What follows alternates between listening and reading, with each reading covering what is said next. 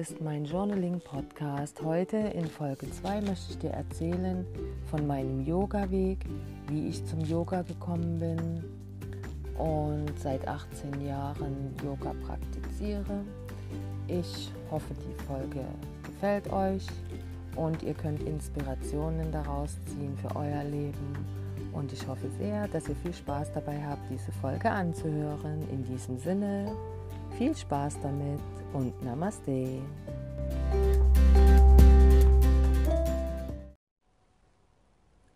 Hallo zusammen. Hier ist mein Journaling-Podcast mit Silvia und heute gibt es Folge Nummer 2 von meinem Podcast. Im Moment äh, liege ich im Bett und kann nicht schlafen und deswegen habe ich mich jetzt ganz spontan entschieden. Ich nehme noch eine Folge auf, weil mir viele Ideen gekommen sind in meinen Kopf und dann habe ich gedacht, ich kann jetzt sowieso nicht schlafen. Von daher nehme ich jetzt noch mal eine Folge auf. Mal gucken, ob sie gut wird und ob ich sie morgen hochladen werde. Mal schauen.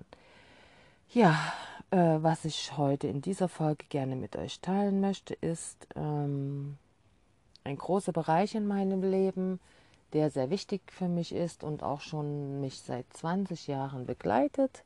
Und zwar ist das Yoga. Ich möchte euch heute in dieser Folge erzählen, wie ich zum Yoga gekommen bin und wie es mein Leben bereichert hat. Ähm, ja, bis heute. Also es hat mich nie wieder losgelassen. Hat auch meine Kinder infiziert, schon ziemlich früh. Haben ja ziemlich früh schon mitgemacht mit dem Yoga und äh, sind quasi damit groß geworden. Und davon möchte ich euch heute ein bisschen erzählen. Ja, meine erste Erfahrung mit Yoga war ungefähr vor zehn Jahren, nee, nicht vor zehn, vor 20 Jahren. Ähm, ich bin neu hierher in Rhein-Main-Gebiet gekommen aus Bayern und hatte hier niemanden gekannt. Und um, ja, es war auch Winter.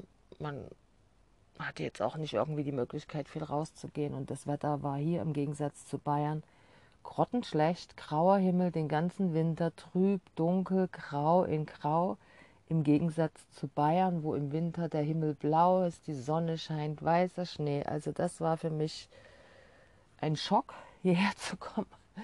Habe ich lange gebraucht, ähm, um mich hier einzuleben. Und so hatte ich die Idee, ich muss irgendetwas machen. Und ähm, dann habe ich mich umgeschaut, was gibt es da? Und ähm, war dann aber erstmal nicht beim Yoga, sondern beim Bauchtanz. Ja.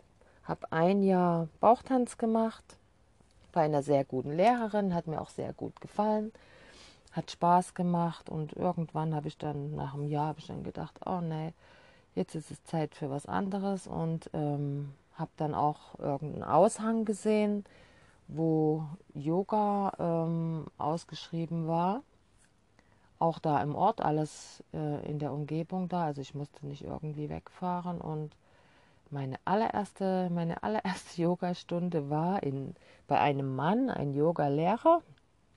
Und es war bei ihm im Haus. Er hatte da im Keller einen Raum und ähm, hat da unten Yoga unterrichtet.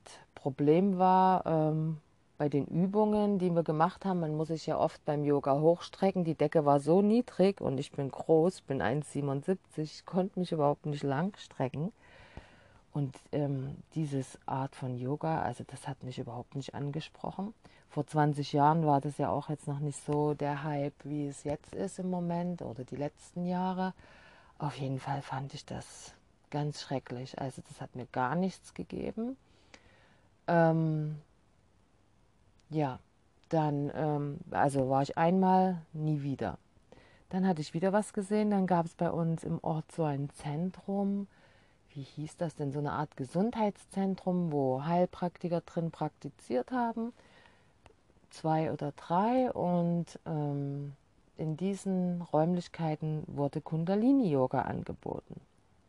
So, und da habe ich mich zum Kundalini-Yoga angemeldet und habe da bestimmt auch ein Jahr Kundalini-Yoga gemacht. Und Kundalini-Yoga ähm, ist ganz anders gewesen als das Hatha-Yoga, was ich zuerst ausprobiert hatte. Aber ich hatte damals ja auch überhaupt keine Ahnung, was ist Hatha-Yoga, was ist Kundalini-Yoga. Auf jeden Fall war Kundalini-Yoga ähm, sehr dynamisch. Die ähm, Übungen werden zügig hintereinander gemacht. Meistens machen die, ähm, wie ich mich erinnere, ist ja schon eine ganze Weile jetzt her, immer elf Durchgänge.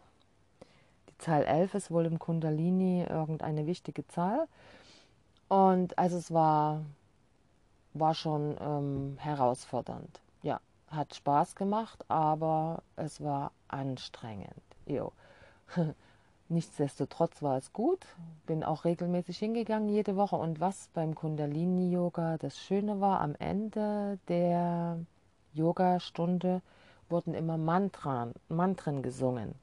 Unsere Lehrerin hatte dann so einen Kassettenrekorder bzw. CD-Rekorder, hat eine CD eingelegt und wir haben dann diese Mantren, die Kundalini-Mantren, ähm, mitgesungen, auch immer elf Minuten.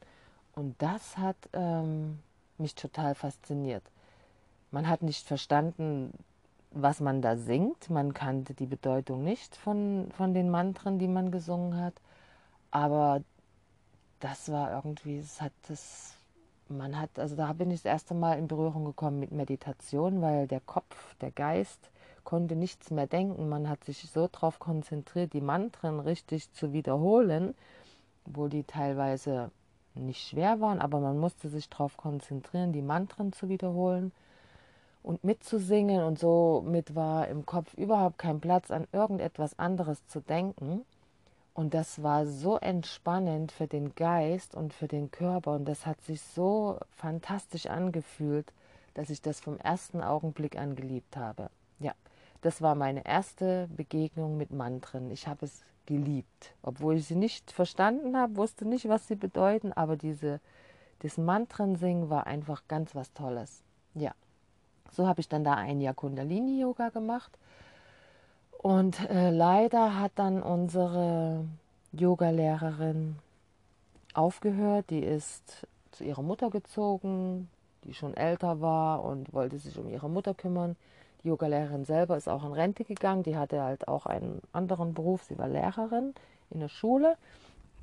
Auf jeden Fall wollte sie sich um ihre Mutter kümmern und ist dann leider weggezogen. Und so gab es dann diesen Kundalini-Yoga-Kurs leider nicht mehr. Übrigens, was mir gerade auch einfällt, beim Kundalini-Yoga zieht man immer weiße Sachen an. Das ist im Hatha-Yoga und in anderen Yoga-Stilen nicht so der Fall. Aber beim Kundalini-Yoga weiß. Das ist die Farbe vom Kundalini-Yoga. Ja. Und so war ich wieder auf der Suche nach einem Yogakurs, weil mir hat das schon gefallen. Also es war schön. Und dann hatte ich, äh, genau, dann wurden da in dem Zentrum, hatte eine andere Yogalehrerin auch was angeboten, allerdings Hatha-Yoga. Und dann bin ich in die Yogastunde zu ihr gegangen und das war so langweilig. Oh mein Gott. Es war irgendwie, man hat Asanas gemacht, die Übungen im Yoga und man hält die Asanas eine gewisse Weile, aber das war alles irgendwie, hat mich überhaupt nicht angesprochen. Ich fand es irgendwie total schrecklich. Da ich auch sehr dynamisch war damals, vor 20 Jahren noch sehr aktiv, dieses ruhige Yoga, das war einfach nichts für mich. Also es hat mir überhaupt nicht gefallen. Und beim Yoga kommt es auch äh, noch dazu, ähm, dass äh, der Yogalehrer ganz wichtig ist. Also man muss schon eine gewisse Verbindung mit dem Yogalehrer haben. Er muss ein sympathisch sein. Man muss, muss sich wohlfühlen beim Yogalehrer. Nur dann hat man diesen Effekt, dass es auch schön ist, dass der Geist herunterfährt, dass der Körper sich entspannt. Also das ist auch ganz wichtig wenn man einen Yogalehrer oder Lehrerin hat, die einem nicht so sympathisch ist, dann ist dieser Effekt nicht da. Also deswegen ist es auch immer wichtig, wenn man Yogakurse macht, dass man auch schaut, wie fühlt man sich, die Räumlichkeiten, der Yogalehrer kommt man damit klar, die Gruppe ist das alles stimmig. Also man muss sich wirklich wohlfühlen. Das ist ganz wichtig beim Yoga.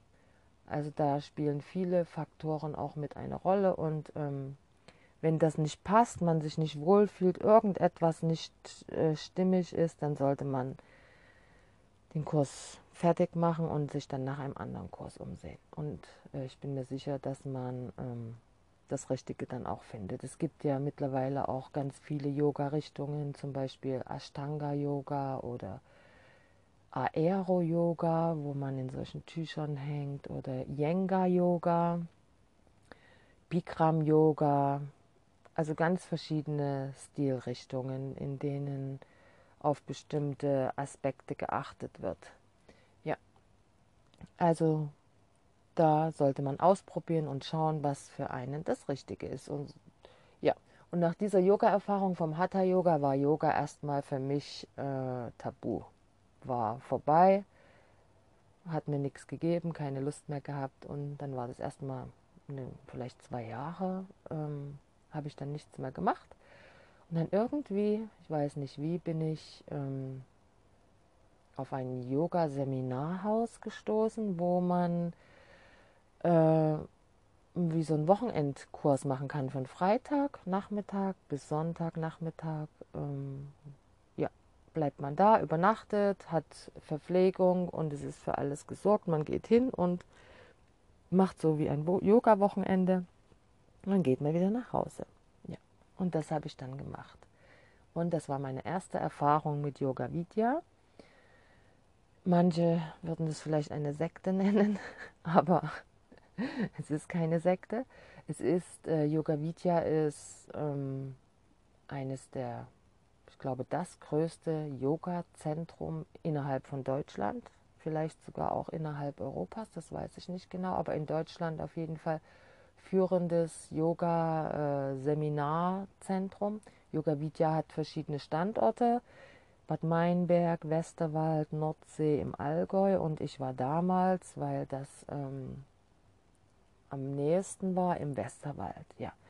Und bin dann dahin gefahren und habe ein Seminar gemacht für Anfänger, Einsteiger. Da gibt es viele Einsteigerkurse äh, von freitags bis sonntags, ja. Und wenn man bei Yoga Vidya ankommt, äh, im Westerwald, ähm, wirklich eine sehr schöne Gegend, ruhig im Wald, kein Internet vorhanden, fast kein Internet vorhanden, kein Empfang aber eine wunderschöne Umgebung, eine herrliche Ruhe, ein richtig schöner Kraftort, wo man auftanken kann, wo man wirklich mal aus seinem Alltag herauskommen kann und äh, völlig abschalten kann und ähm, sich ganz mit sich und dem Yoga beschäftigen kann.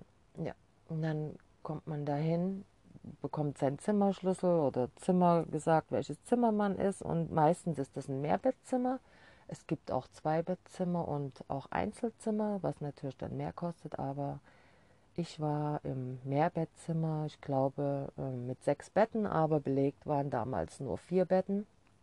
Und dann habe ich da dieses Wochenende gemacht, ja. Bei Yoga Vidya ähm, ja, gibt es einen bestimmten Tages, hm, wie soll ich sagen, Tagesplan. Also man kann sich das so vorstellen, es ist wie in einem Ashram in Indien. So genauso wird dort das Yoga zelebriert und gelebt. Und es fängt an, dass man früh ähm, um 7 Uhr zur Meditation erscheint. Alle versammeln sich in einem großen Raum, dann wird eine halbe Stunde meditiert. Danach gibt es ähm, Satsang, das heißt, es wird aus irgendwelchen Schriften vorgelesen oder ein kleiner Vortrag gehalten über Yoga. Und dann ähm, werden auch diese typischen Mantren gesungen. Bei Yoga Vidya sind es frühs und abends immer dieselben, die sich wiederholen und ähm, das macht man dann. Und nach diesem Mantra singen ähm, geht es dann gleich zu einem Vortrag, je nachdem welches, ähm, welchen Kurs man gebucht hat. Dann hat man einen Vortrag und 9.15 Uhr war es, glaube ich, bis 11 Uhr findet dann die erste Yogastunde statt des Tages, ja. Dann macht man Yoga, danach um 11 gibt es Essen und es ist Pause bis, wenn ich mich richtig erinnere, bis 15 Uhr. Ja, gibt es wunderbares vegetarisches Essen und veganes Essen.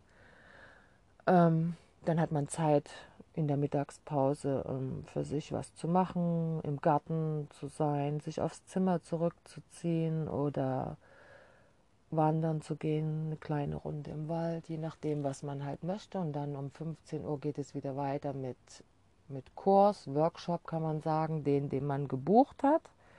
und um 16 Uhr bis 17.30 Uhr ist dann wieder Yogastunde. Um 18 Uhr gibt es Abendessen. Jetzt muss ich überlegen, Abendessen und ähm, abendliches Treffen zur Meditation und Satzang war und ist, ich bin mir nicht sicher, 20 Uhr. Ja, doch 20 Uhr ist es, ja. Und da werden dann wieder ähm, Vorträge gehalten, über Yoga was erzählt, meditiert vorher auch immer wieder eine halbe Stunde und ähm, dann wieder die Mantren gesungen. Und ähm, abends werden dann die Mantren meistens länger gesungen und dann auch verschiedene Mantren mit, mit Instrumenten und alle singen mit. Und das ist so der typische Ablauf, wenn man dort so ein Wochenende oder eine Woche bei Yoga Vidya verbringt. Und das wiederholt sich dann jeden Tag. Man steht früh auf, um sieben geht's los. Es gibt für manche Teilnehmer geht es auch schon um sechs los für Pranayama, also Atemübungen, aber das ist alles freiwillig, ja. Und das war sozusagen dann meine erste Erfahrung ähm, mit Yoga, mit diesem ganzheitlichen Yoga. Yoga, wie es aus Indien kommt, wie es in Indien gelebt wird. Und das ähm, hat mich geprägt. Also ich muss sagen, dieser Besuch dort ähm, hat mein Leben verändert. Als ich dort war, habe ich gedacht, oh mein Gott, wo bin ich hier gelandet? Ich komme nie wieder hierher. Aber im Nachhinein hat sich dann herausgestellt, dass ich immer wieder gekommen bin, weil das hat mir so gut getan, dieses Wochenende. Man hat so abgeschaltet und man war äh, völlig in Yoga und Meditation und mit, mit Leuten, die offen für Yoga waren, weltoffen, vegetarische Essen. Also es war eine ganz andere Welt. Ich habe auch immer so gesagt, es ist, als würde man ähm, wie in eine andere Welt hineingehen. Und wenn man Yoga Vidya verlässt, wieder nach Hause fährt, ist es, als würde man wieder in unsere Welt zurückkommen. Also das ist wirklich ein totales Abschalten vom Alltag und das tut so, so, so gut. Ja.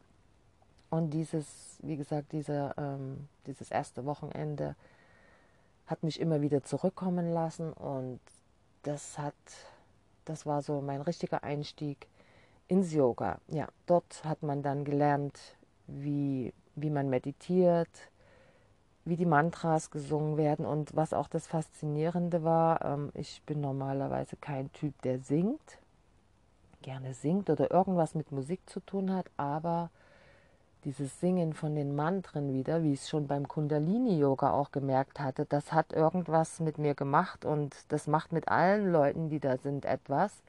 Auch wenn du nicht verstehst, was diese Mantren bedeuten, haben sie aber ihre Wirkung und sie gehen in dein Herz hinein, in deine Aura, in deine Seele und sie verändern dich, aber zum Positiven. Also du öffnest dein Herz und du wirst offen für die Welt, für die Liebe, für, für das Licht. Ich weiß nicht für was noch alles, aber das ist einfach, das ist einfach Wahnsinn, was das für eine tolle Wirkung hat.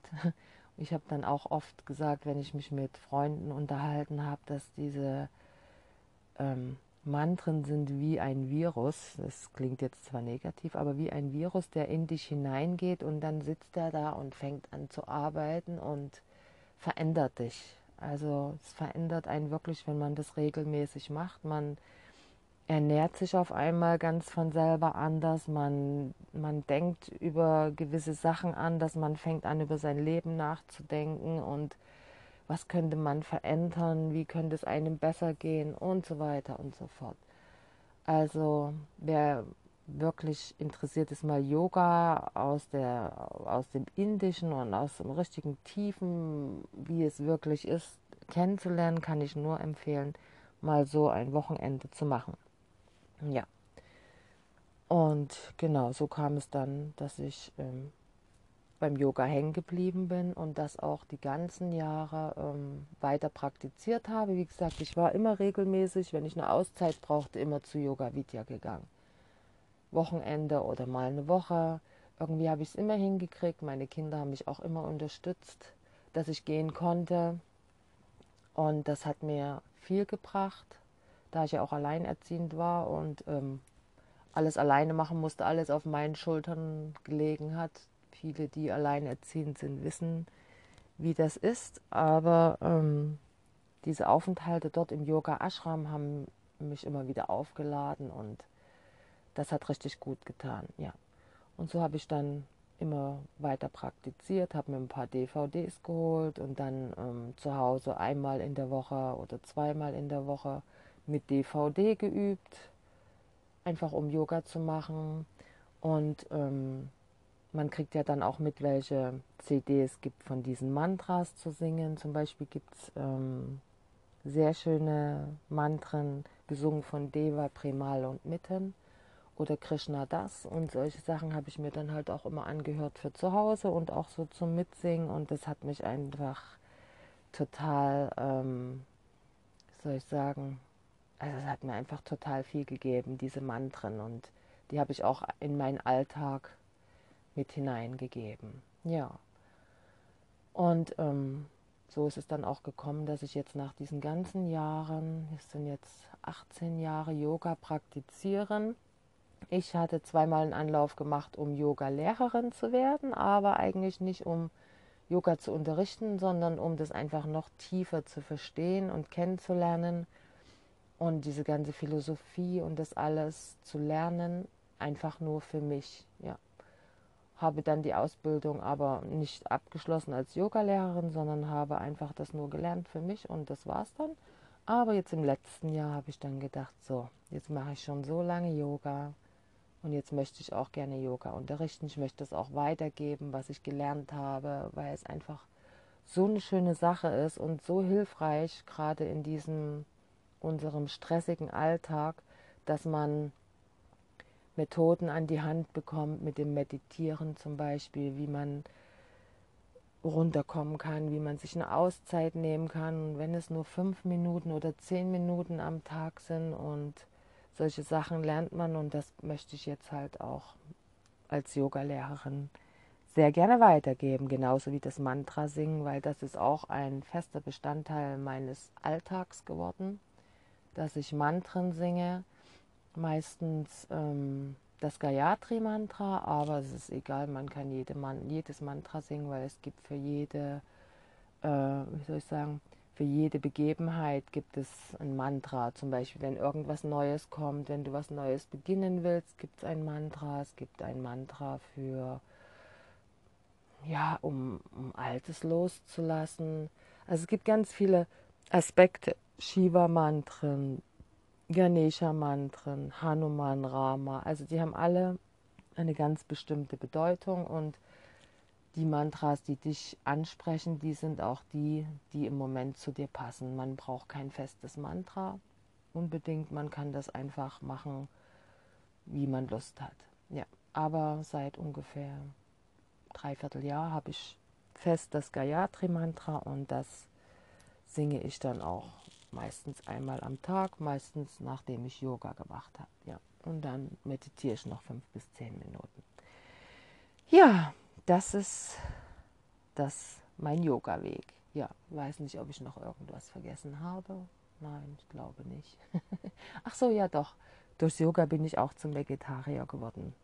Damals, als ich vor fast 20 Jahren dort angekommen bin, da war ich auch noch Fleischesser. Und äh, dort im Ashram gab es schon veganes Essen. Da wusste noch kein Mensch, was vegan ist.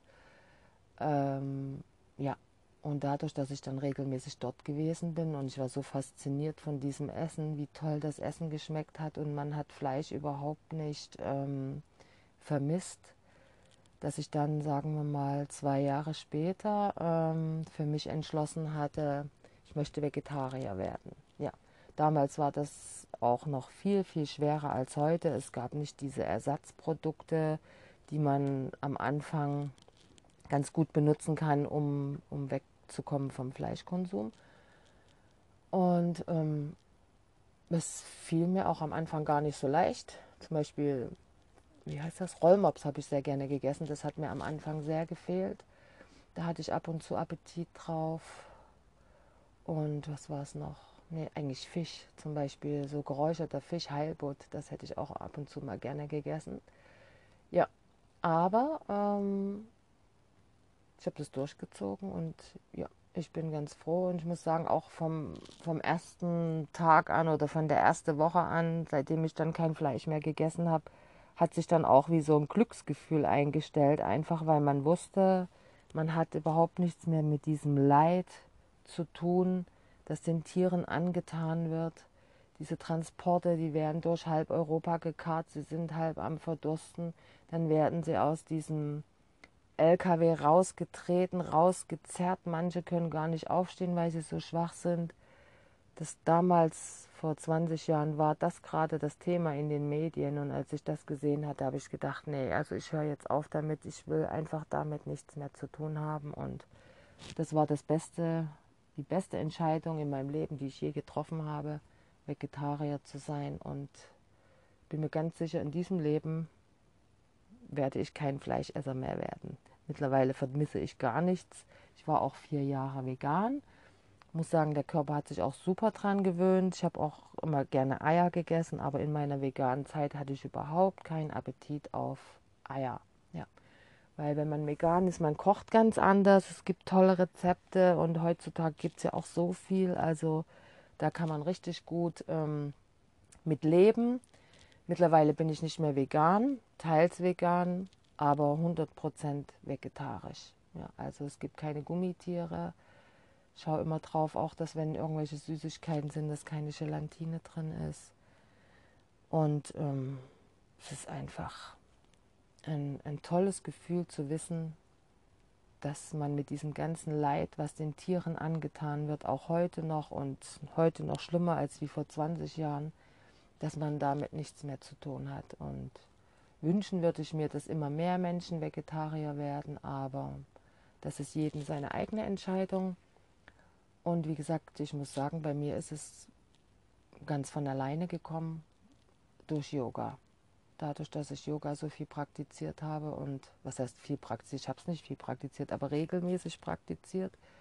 Und durch meine Aufenthalte, meine, sagen wir mal so drei bis viermal im Jahr war ich dort.